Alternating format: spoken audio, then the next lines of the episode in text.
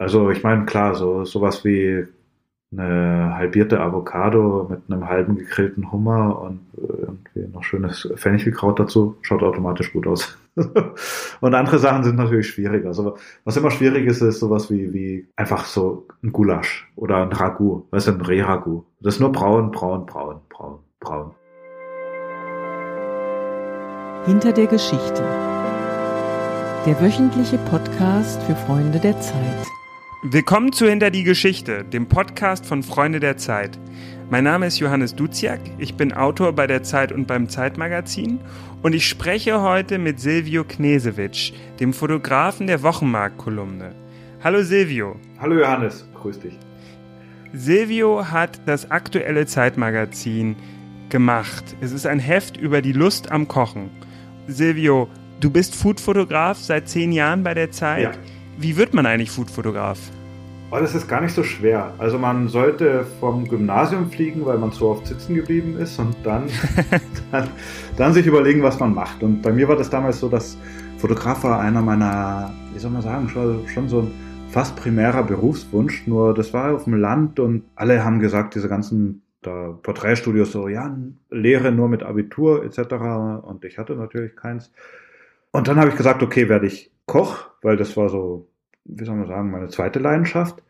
Und habe dann lang auch gekocht und meine Frau hat mir dann irgendwann, also meine damalige Freundin, jetzt Frau, hat mir dann irgendwann in den Hintern getreten und gesagt, jetzt, jetzt reicht's mit dem Kochen, jetzt bewerb dich nochmal für das Fotodesignstudium. Was ich dann getan habe, Fotodesign studiert habe und so bin ich dann Foodfotograf geworden. Genau, ich bin sozusagen bei meiner Abschlussarbeit bin ich von Mirko Borsche, von eurem Kreativdirektor, entdeckt worden und dann musste ich sofort nach meinem Studium für Wolfram Siebecks Kolumne damals fotografieren, worüber ich mich sehr gefreut habe. Super. Wie sieht denn dein Tagesablauf normalerweise aus? Sehr unterschiedlich. Das ist das Schöne an meinem Beruf. Also das ist nicht, dass jeder Tag gleich ist. Ich mache ja ganz unterschiedliche Sachen. Ich mache redaktionelle Sachen wie jetzt den Wochenmarkt, da ist feste Kolumne, das ist total schön mache viele Kochbücher, mache auch Werbung und von daher ist jeder Tag ein bisschen anders. Wenn ich jetzt zum Beispiel für den Wochenmarkt fotografiere, da mache ich das alles komplett alleine. Da fahre ich dann morgens auf den Markt oder in den Supermarkt, je nachdem wie das Rezept ist, kauf ein oder am Abend vorher und koche die Sachen oder bereite sie vor. Fahr dann bei meiner Stylistin vorbei, die die ganzen schönen Props, Teller etc. hat und hol da Sachen oder kauf die auch selber ein. Und dann bin ich bei mir im Studio und koche die Sachen und äh, fange dann an, mal drüber nachzudenken, wie man die fotografieren könnte. Und so vergeht dann so ein Tag und das ist dann so eine Arbeitsweise, die so ein bisschen, wie soll man sagen, so ein bisschen unstrukturiert ist. Wo ich dann gar nicht so, so sage, ich will jetzt unbedingt irgendwie das auf einem silbernen Untergrund fotografieren mit rosa Teller, sondern wo ich so ein bisschen mich, wie soll man sagen, treiben lasse und dann schaue, was am Ende rauskommt. Und wenn ich jetzt aber zum Beispiel Werbung fotografiere, ist das ja ganz anders. Da hat man dann große Teams, da habe ich dann einen Food-Stylisten und Prop-Stylisten und Assistenten etc.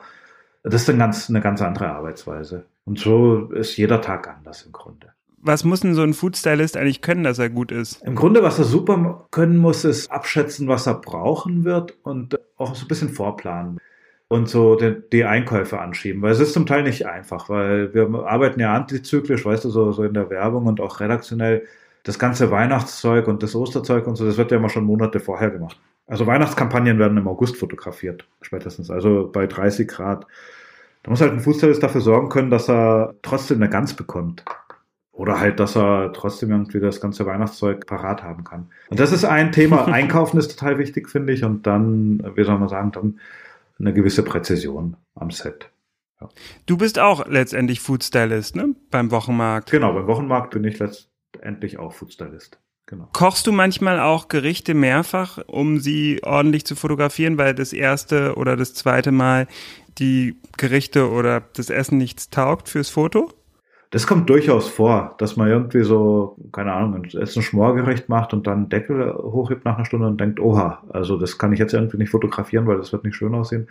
Aber es ist eher selten. Es ist eher so, dass die Sachen nicht gekocht werden müssen, sondern eher öfters angerichtet werden, weil ich nicht zufrieden bin. Also, dass die Sachen sozusagen im Set immer wieder vom Teller runtergekratzt werden und neu angerichtet werden auf einem neuen Teller oder auf dem gleichen Teller, weil ich da nicht zufrieden bin. Aber beim Kochen eigentlich nicht. Hat sich dein Verhältnis zum Essen eigentlich dadurch verändert, dass du Foodfotograf bist? Ist schwer zu sagen. Also ich weiß nicht. Also ja, es hat sich eigentlich eher ein bisschen verbessert, weil wenn du Koch bist, da also wenn du jetzt ein, so diese klassischen zwölf Stunden Schichten hattest und einen ganzen Tag irgendwie geschnibbelt und gekocht und dann diesen Stress zu den Servicezeiten hattest, da hast du in der Freizeit eigentlich gar keinen Bock mehr zu kochen sondern da gehst du nach der Arbeit, gehst du dir irgendwo eine Wurst auf die Hand holen, obwohl du den ganzen Tag mit Hummer hantiert hast und bist zufrieden mit dem simpelsten im Grunde. Und das hat sich irgendwie verbessert durch das Fotografieren, weil man mit weniger Essen zu tun hat, weil es nicht so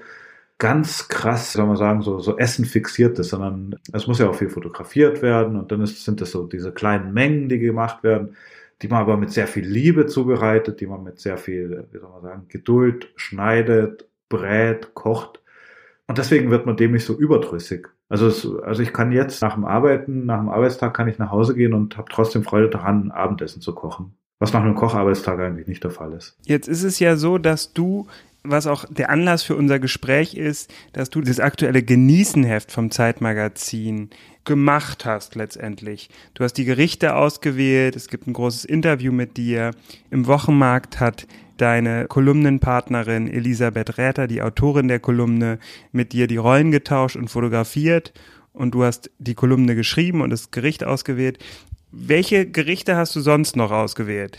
Oder beziehungsweise was sind, was sind die Gerichte, die du ausgewählt hast? Ich fange mal an von simpel nach kompliziert. Geht los mit Kriesnockerlsuppe, dann gibt's laotischen Sticky Rice, dann gibt's thailändischen Papayasalat, dann gibt's eine Bouillabaisse, dann gibt's einen Rhabarberkuchen mit Buttermilcheis, dann gibt's Yaya e Pomidore, das ist eigentlich das super einfachste, Eier mit Tomaten, und noch einen Rotweinhasen. Ich glaube, jetzt habe ich alle, ja, wenn ich mich nicht täusche, ja. Und das sind auch die Gerichte deines Lebens, oder? Kann man so sagen. Also es ist natürlich äh, so Gerichte äh, des Lebens ist natürlich äh, ein dehnbarer Begriff und da kommen ja ständig äh, neue dazu und fallen welche weg. Aber es sind so Gerichte, die irgendwie so äh, mir was bedeuten und vor allem auch zu der Zeit, wo ich die kennengelernt habe, was bei mir ausgelöst haben, würde ich sagen. Jetzt ist es aber so, dass du zu Hause gar nicht so oft kochst, sondern deine Frau eher kocht. Also es hat sich schon so ge geändert, dass meine Frau eher kocht, weil sie holt den Kleinen aus der Kita ab, der will um 18 Uhr essen und äh, ich komme oft erst dann um 18.30 Uhr oder so dazu, wenn das Abendessen fertig ist. Also das, das, heißt, ich müsste zu früh Feierabend machen, um für die Familie zu kochen. Von daher äh, haben sich so ein bisschen die Rollen getauscht und meine Frau kocht jetzt mehr. Und ich komme dann dazu, aber das ist total toll, weil meine Frau kocht auch sehr gut. Ich meine, wir, wir lachen darüber und sagen oft, dass sie halt seit 15 Jahren bei mir in die Kochlehre geht und reden seit 10 Jahren darüber, dass sie endlich mal ihre Abschlussprüfung machen soll. Und von daher, es ist immer lecker. Also jetzt momentan kocht die Frau mehr. Weiß ich. Du sprichst auch furchtbar gern übers Essen, erfährt man im Interview. Ja, das ist so familiär geprägt. Also wenn ich jetzt mit meinen Eltern, die teils auch in Kroatien leben und dann äh, längere Zeit immer weg sind, meine Schwester lebt in Berlin. Also wir, wir telefonieren mehr, als dass wir uns sehen. Und das sind halt so Telefonate da, so, hallo, wie geht's? Alle noch am Leben, irgendwelche schweren Krankheiten? Ja, okay. Was hast du gekocht? Was hast du gestern gegessen? Was hast du vorgestern gegessen? Und dann wird halt wirklich, ich würde sagen, von unserer Telefonierzeit wird zum Teil 70 Prozent über Essen und über Kochen geredet. Das ist, also meine Frau denkt sich immer, äh, was ist da los? Aber das ist halt unsere Art der Kommunikation, die irgendwie so, wie soll man sagen, sich so etabliert hat. Ja. Probierst du auch viele Gerichte neu aus oder kochst du oft das gleiche und versuchst zu variieren oder wie, wie funktioniert das? Also beim selber Kochen wird gar nicht so viel Neues probiert, nach dem Motto, dass äh, irgendwie ein Kochbuch geholt wird und sucht man sich ein neues Rezept.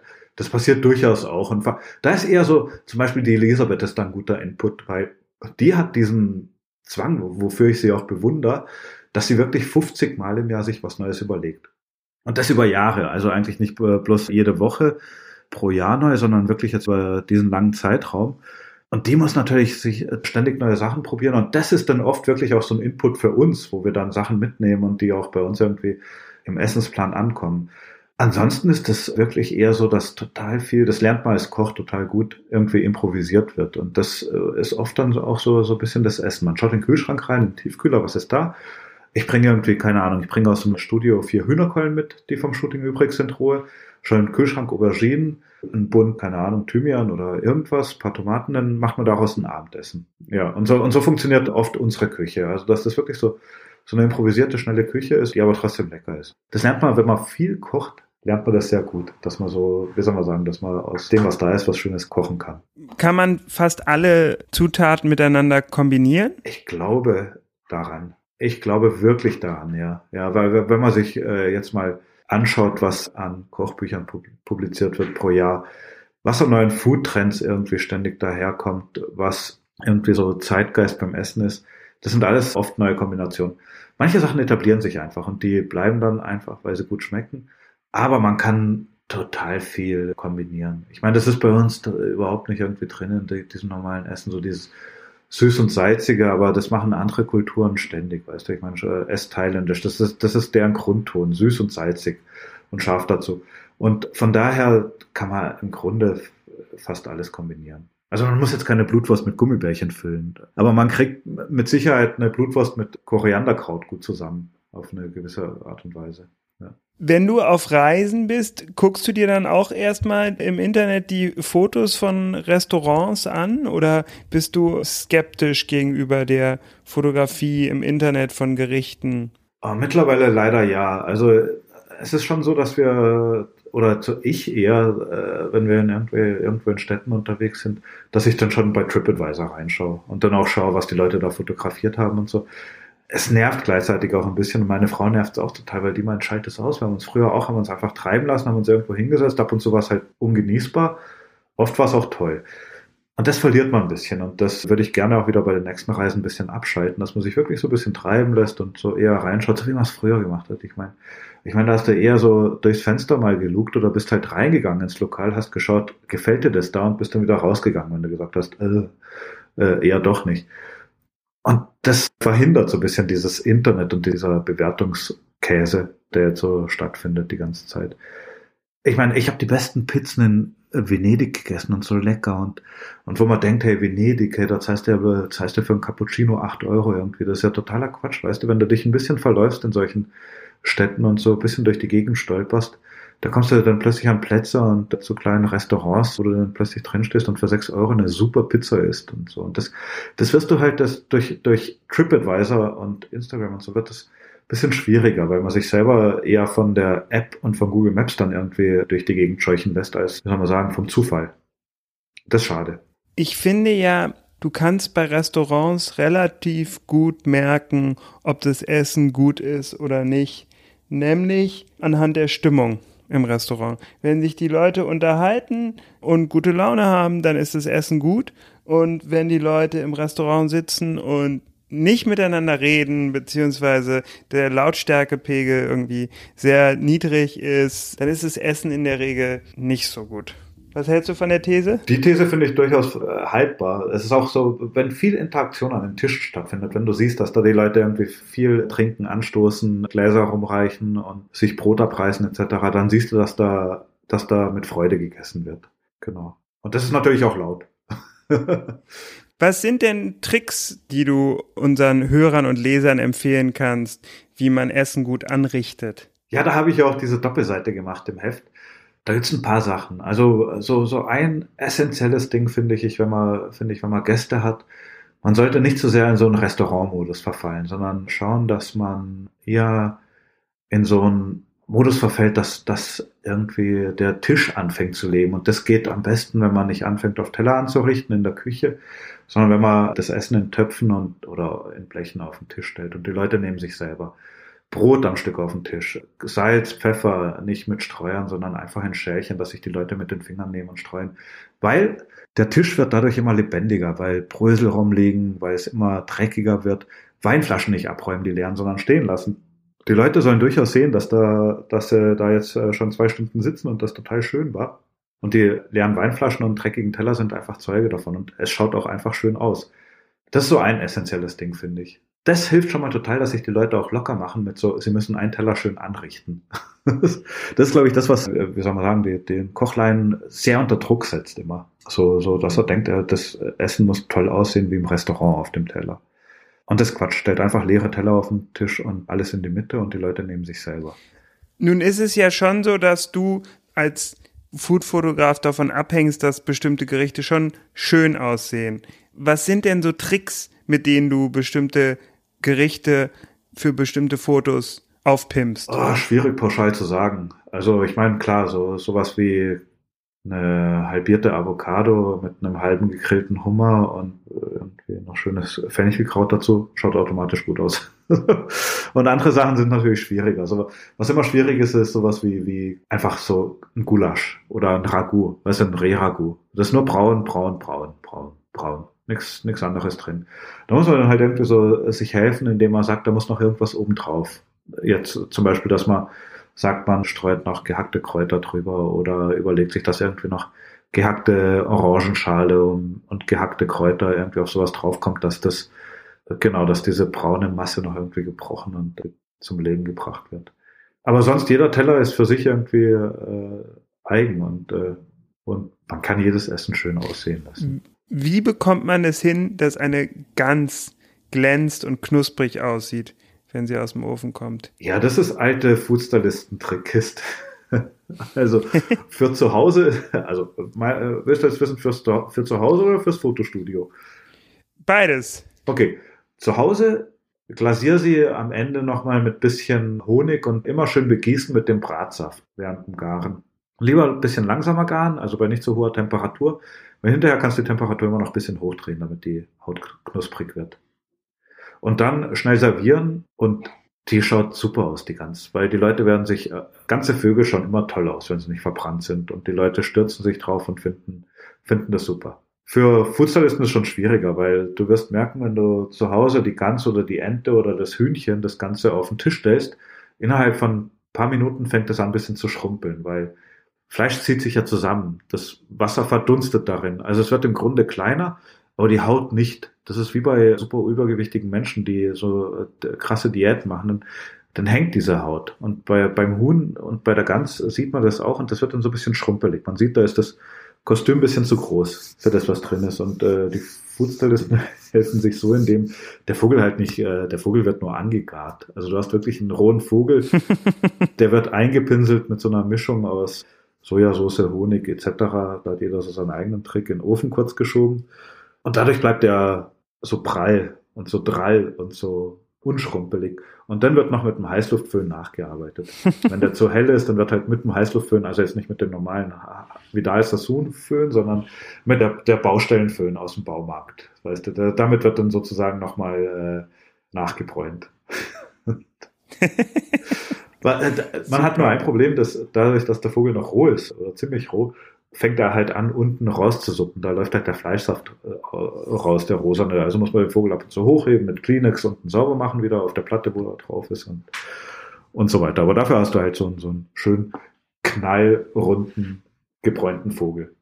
Genau. Aber äh, nicht zu Hause nachmachen.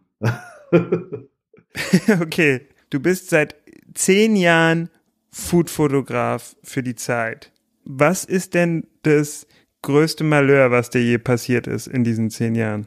Oh, Malheur, weiß ich jetzt gar nicht. Boah, jetzt muss ich mal kurz in die, in die, äh, so ein bisschen, wie soll man sagen, ins Langzeitgedächtnis gehen. Also ich habe ja, also ein paar Bilder wurden auch von der Redaktion abgeschlossen, weil sie nicht so funktioniert haben oder weil man gesagt hat, das ist irgendwie drüber oder zu sehr um die Ecke gedacht. Weil ich habe ja angefangen mit der Siebeck-Kolumne und Wolfram Siebeck hat ja jetzt keine konkreten Rezepte geschrieben, teils eher selten. Meistens waren es halt, wie soll man sagen, Texte über Gastronomie und äh, mal irgendwie Pamphlet gegen einen Sternekoch oder ja, irgendwelche äh, lustigen Verrisse. Und das war zum Teil wirklich schwierig zu illustrieren, weil du hast halt nichts Konkretes gehabt, wo du dich festgehalten hast.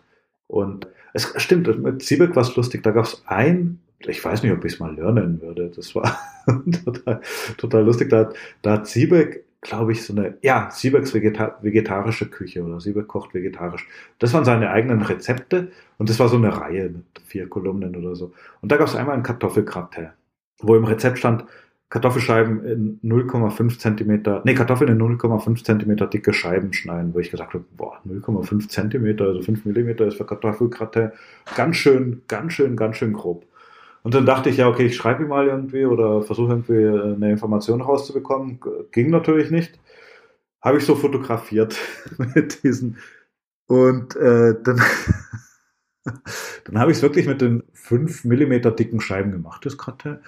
Und als das Bild gedruckt wurde, kam prompt so der Michael Bidovic, der Bildredakteur, hat dann geschrieben, ja, Siebeck hat sich beschwert, die Kartoffelscheiben seien viel zu dick geschnitten auf dem Bild. Und ich war so, ja Leute, das sage ich schon die ganze Zeit. Ich dachte jetzt, bevor ich dem Maestro irgendwie das Rezept verändere, mache ich das einfach so.